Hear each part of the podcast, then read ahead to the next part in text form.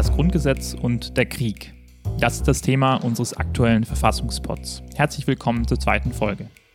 In der letzten Folge ging es um die Wehrverfassung im Grundgesetz, beziehungsweise eigentlich um die Abwesenheit einer solchen, ganz am Anfang jedenfalls. Das heißt 1949 bei der Gründung der Bundesrepublik.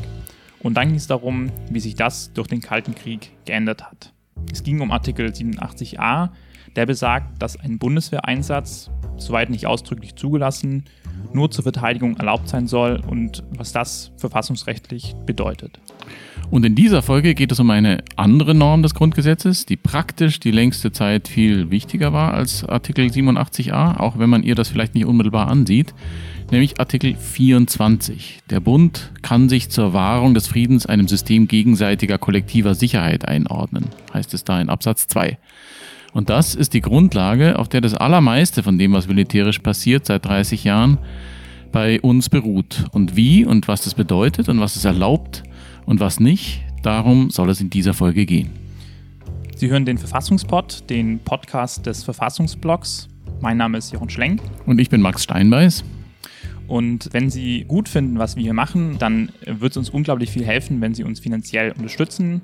Sie können einfach in die Shownotes gehen, auf den Link klicken und dann kommen Sie darüber auf Steady und da können Sie uns monatlich mit 5 Euro unterstützen und im Gegenzug bekommen Sie eine unserer beliebten Kaffeetassen, den Verfassungspot. Und damit kann es auch schon losgehen.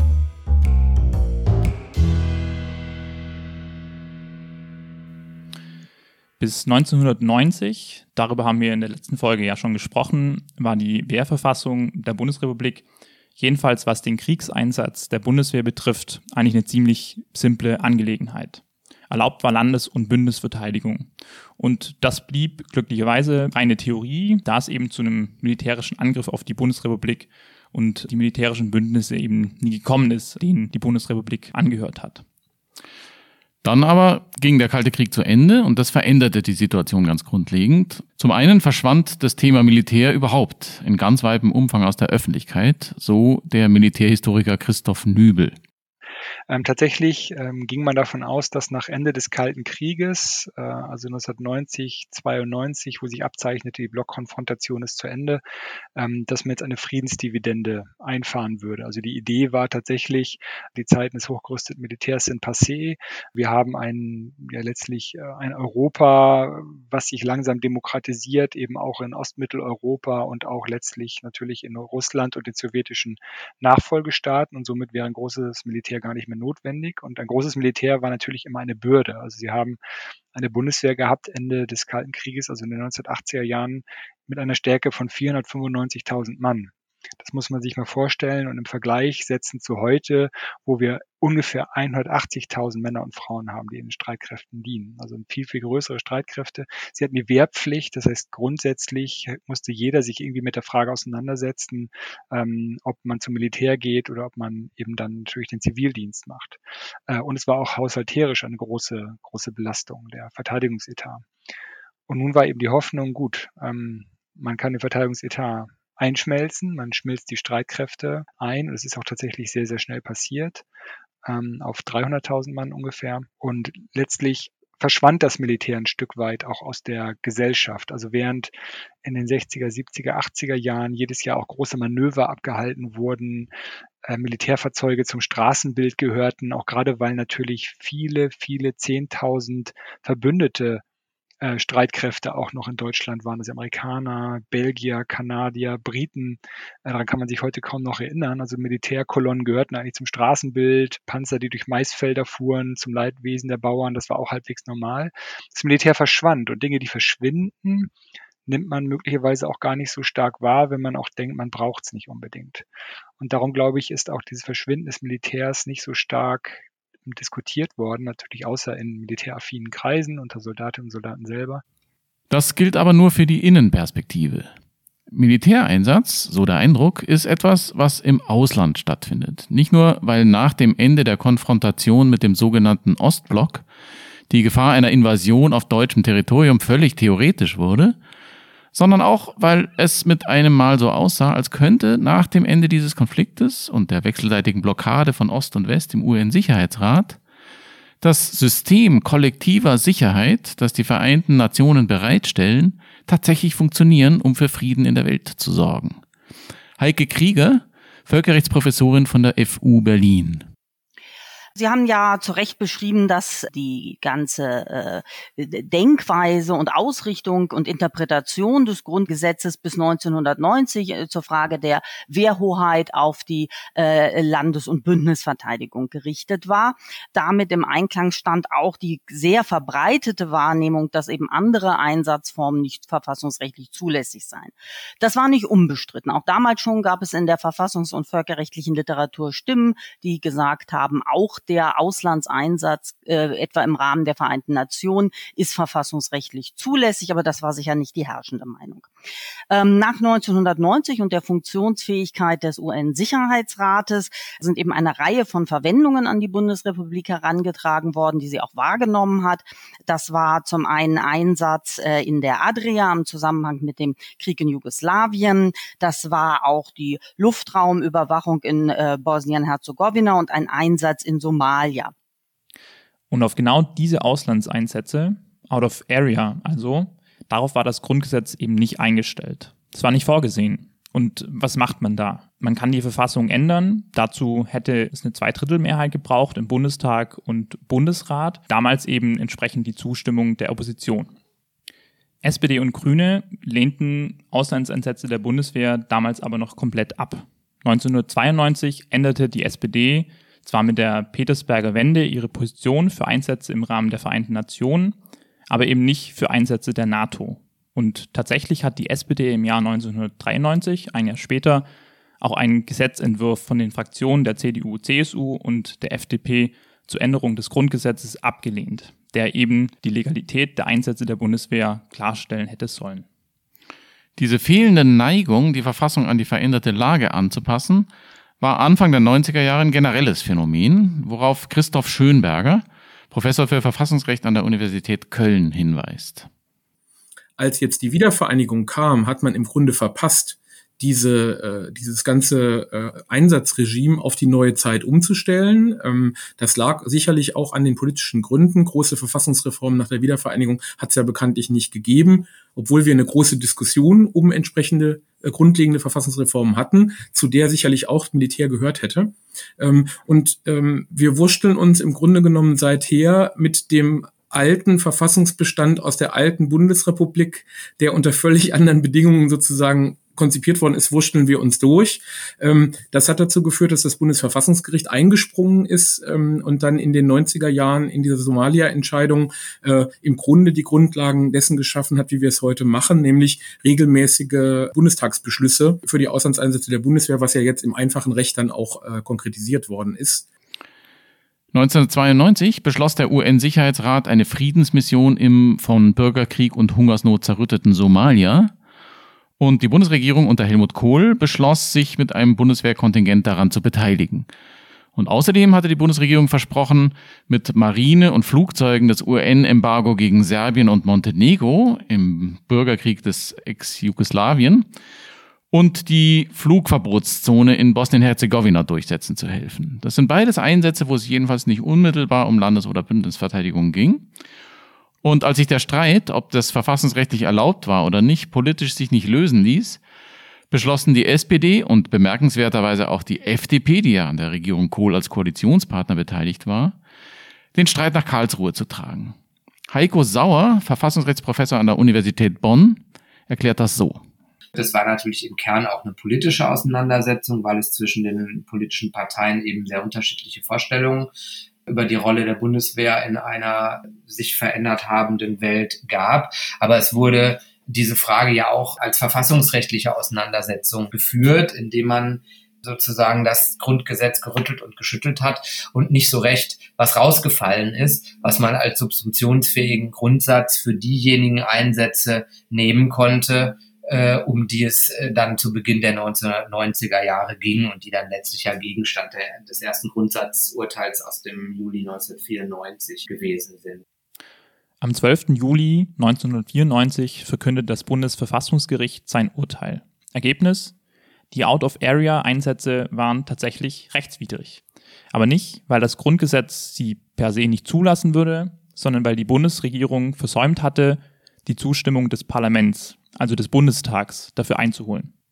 Der Schlüsselfrage, ob die Out-of-Area-Einsätze der Verteidigung dienen, ging das Bundesverfassungsgericht aus dem Weg, indem es sich auf den zweiten Teil von Artikel 87a Grundgesetz stützte, wonach ein Einsatz der Bundeswehr auch dann zulässig ist, also jenseits der Verteidigung, wenn das Grundgesetz das so ausdrücklich erlaubt.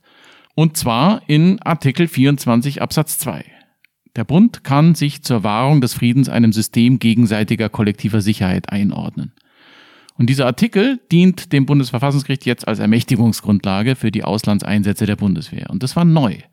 Dass das im Grundgesetz drinsteht, darauf wäre man so ohne weiteres nicht gekommen, wenn man das Grundgesetz liest. Dazu Heiko Sauer.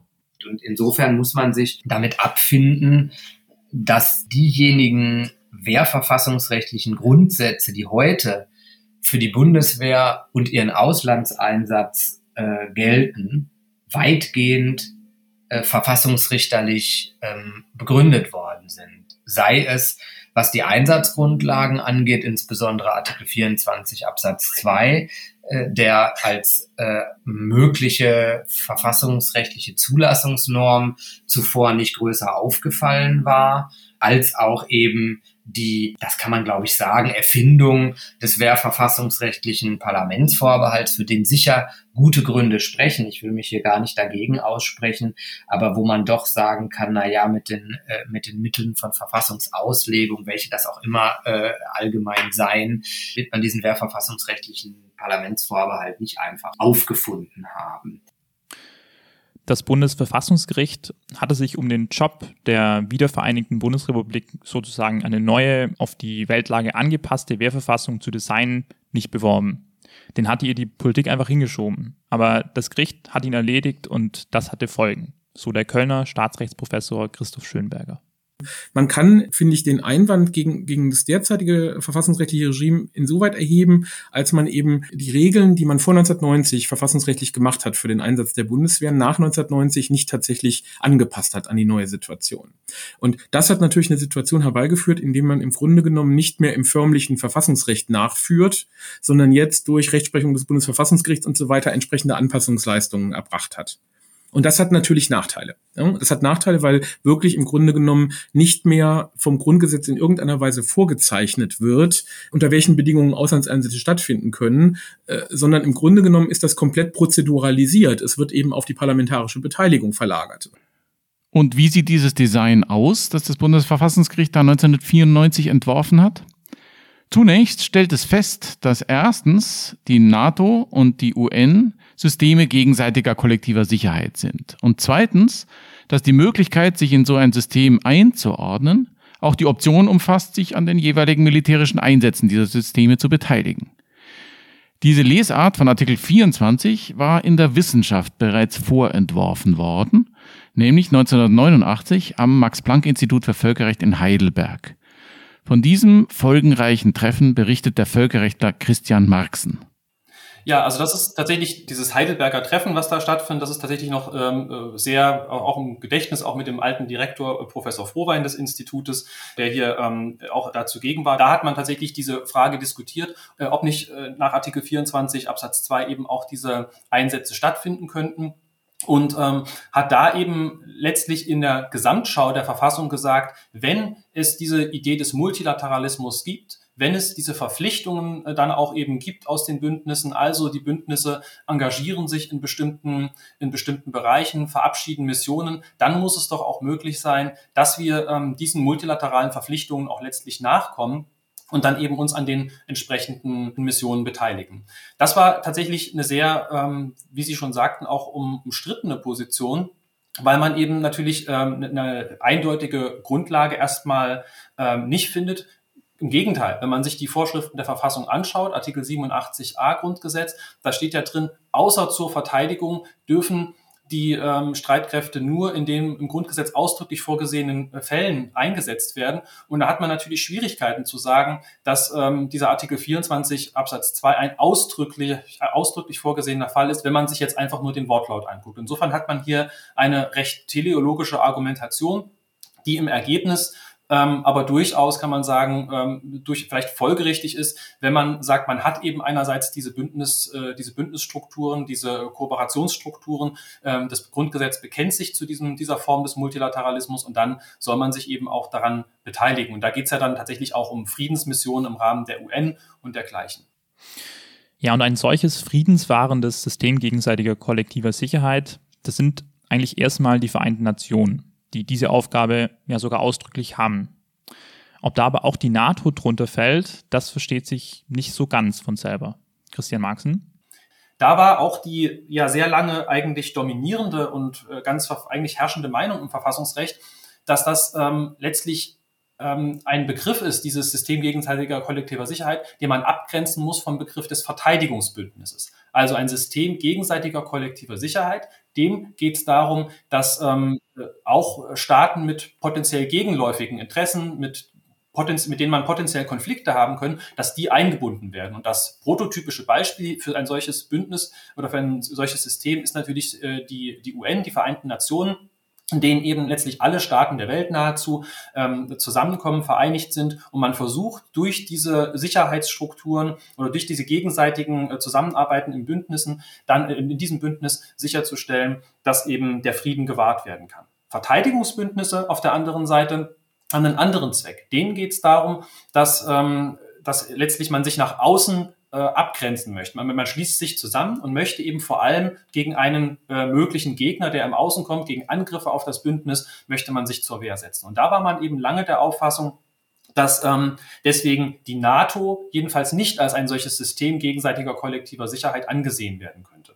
Ich denke, dass dafür schon auch ähm, ähm, etwas spricht, denn wenn man jetzt der Argumentation des Bundesverfassungsgerichtes folgt und sagt, man möchte gerne ähm, auch die, äh, man lässt die Einsätze zu, äh, die im Rahmen von ein, eines Systems gegenseitiger kollektiver Sicherheit beschlossen werden, dann macht man das, weil man eben eine starke multilaterale Verpflichtung hat, weil man eben hier tatsächlich den, den Gedanken der Vereinten Nationen hat, wo sich die Staaten zusammengefunden haben und beschlossen haben, ähm, hier äh, findet ein Einsatz statt und damit ist das im Grunde äh, ja eine sehr uni, äh, universelle Idee, die dahinter steht, weil sich die Staaten eben in, im Rahmen der Vereinten Nationen ähm, geeinigt haben. Bei der NATO kann man das ein bisschen anders werden. Da hat man ähm, etwas, was man vielleicht als eine Art sehr beschränkten Multilateralismus bezeichnen kann. Man hat natürlich eine multilaterale Kooperation, aber man hat etwas, was durchaus auch äh, konfrontativ sein kann. Und daher war man eben lange sehr ja, eher ablehnt, dem gegenüber die NATO auch als ein solches System anzusehen. Mittlerweile ist aber die ganz herrschende Meinung im Verfassungsrecht der Auffassung, dass das durchaus möglich ist.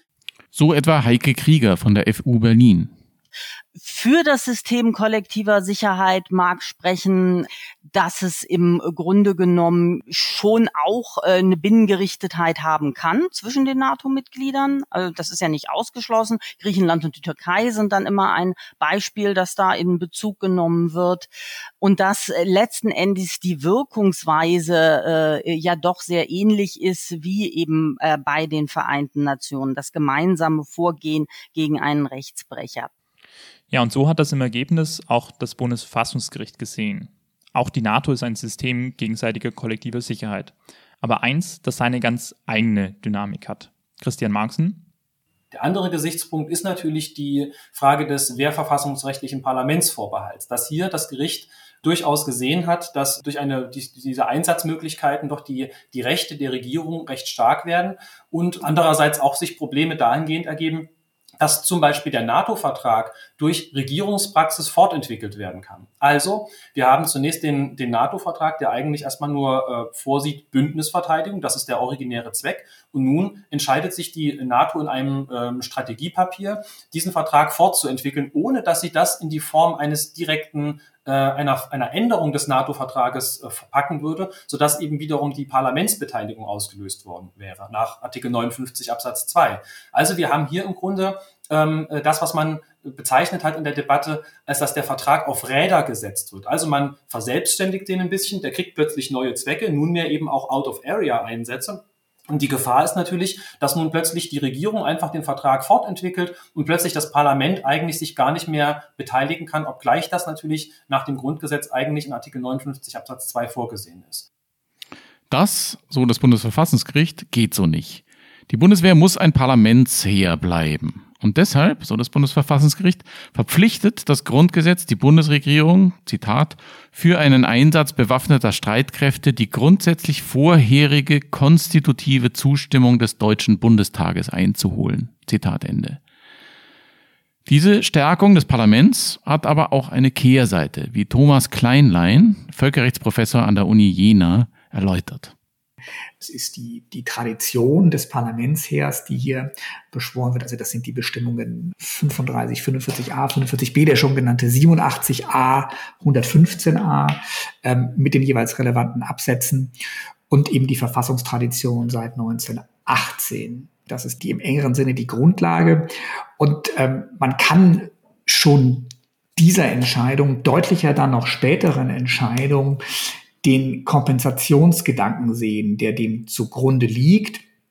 Ähm, auf der einen Seite eben Parlamentsbeteiligung beim konkreten Streitkräfteeinsatz, auf der anderen Seite ein restriktives Verständnis des Artikel 59 Absatz 2 betreffend die Rolle des Parlaments oder der Gesetzgebungskörperschaften bei der Fortentwicklung völkerrechtlicher Verträge.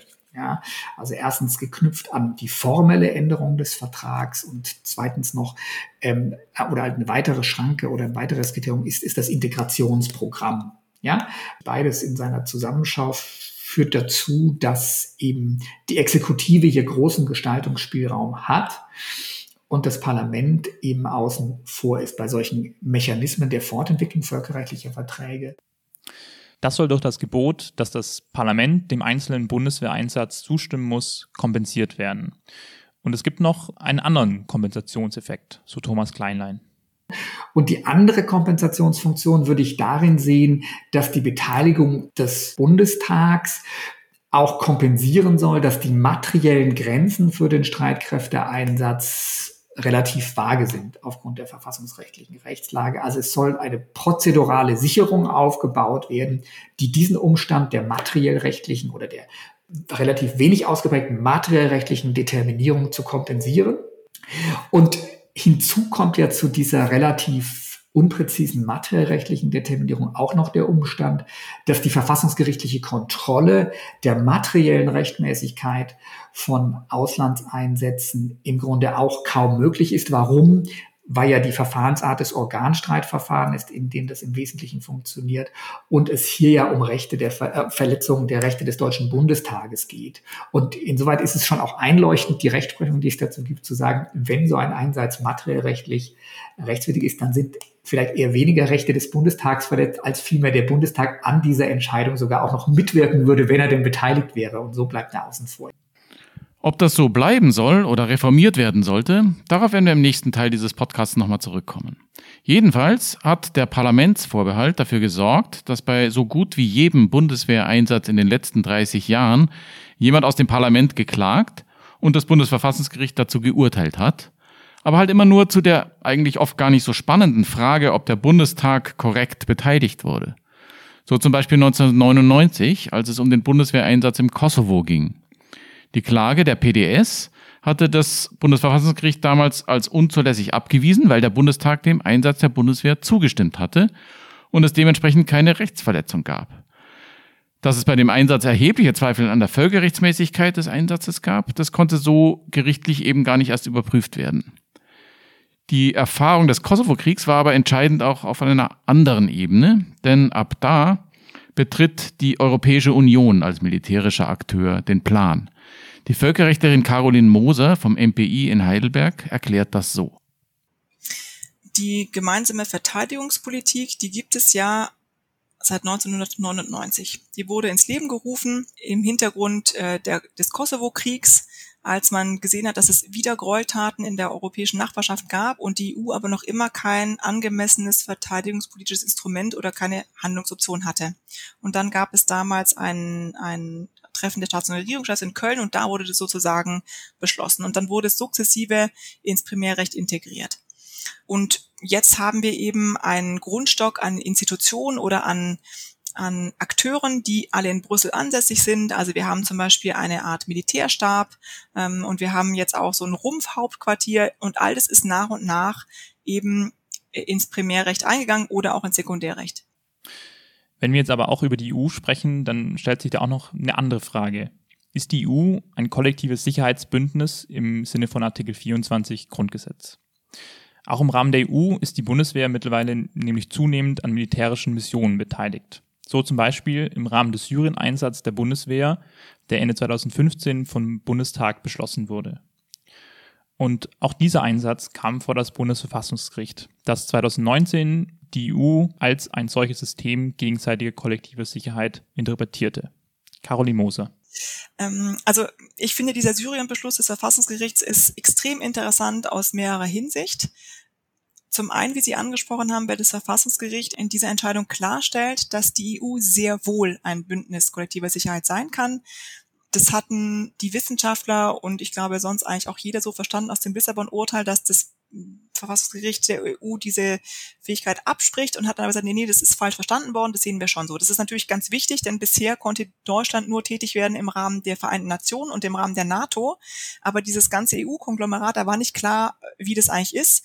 Und wenn Sie dann mal in die Mandate reingucken, die der Bundestag abgestimmt hat, da wurde auch bei jeder EU-Mission immer ganz klar nochmal die UN-Rechtsgrundlage immer mit reingenommen, um auch sicher zu sein, dass das in einem größeren Bündnis stattfindet, also nicht nur im Rahmen der EU. So, damit wäre der wehrverfassungsrechtliche Bestand, mit dem wir im Augenblick arbeiten, im Großen und Ganzen jetzt erstmal umschrieben. Aber die Probleme, die er macht, die Unzulänglichkeiten, die er aufweist und den Reformbedarf, den er aufwirft, den haben wir noch nicht besprochen, den werden wir im nächsten Teil dieses Podcasts äh, unter die Lupe nehmen. Ist es tatsächlich gut so, dass die Bundeswehr verfassungsrechtlich dürfen soll, was ihr völkerrechtlich eigentlich verboten wäre? Wie kriegt man diese ganze Entgrenzung des sogenannten Kriegs gegen den Terror wieder eingefangen? Das sind alles so Fragen, die sich da stellen. Und welche Möglichkeiten es gibt, sie zu beantworten, das erfahren Sie in der nächsten Folge. Bleiben Sie dran. Einstweilen verabschieden sich Max Steinbeiß und Jochen Schlenk, aber nicht ohne Sie noch zu erinnern, uns zu unterstützen. Das brauchen wir nämlich. Steady heißt die Plattform. Den Link finden Sie in den Show Notes. Aber auch über eine Einmalspende freuen wir uns natürlich. Ihnen alles Gute und bis zur nächsten Folge.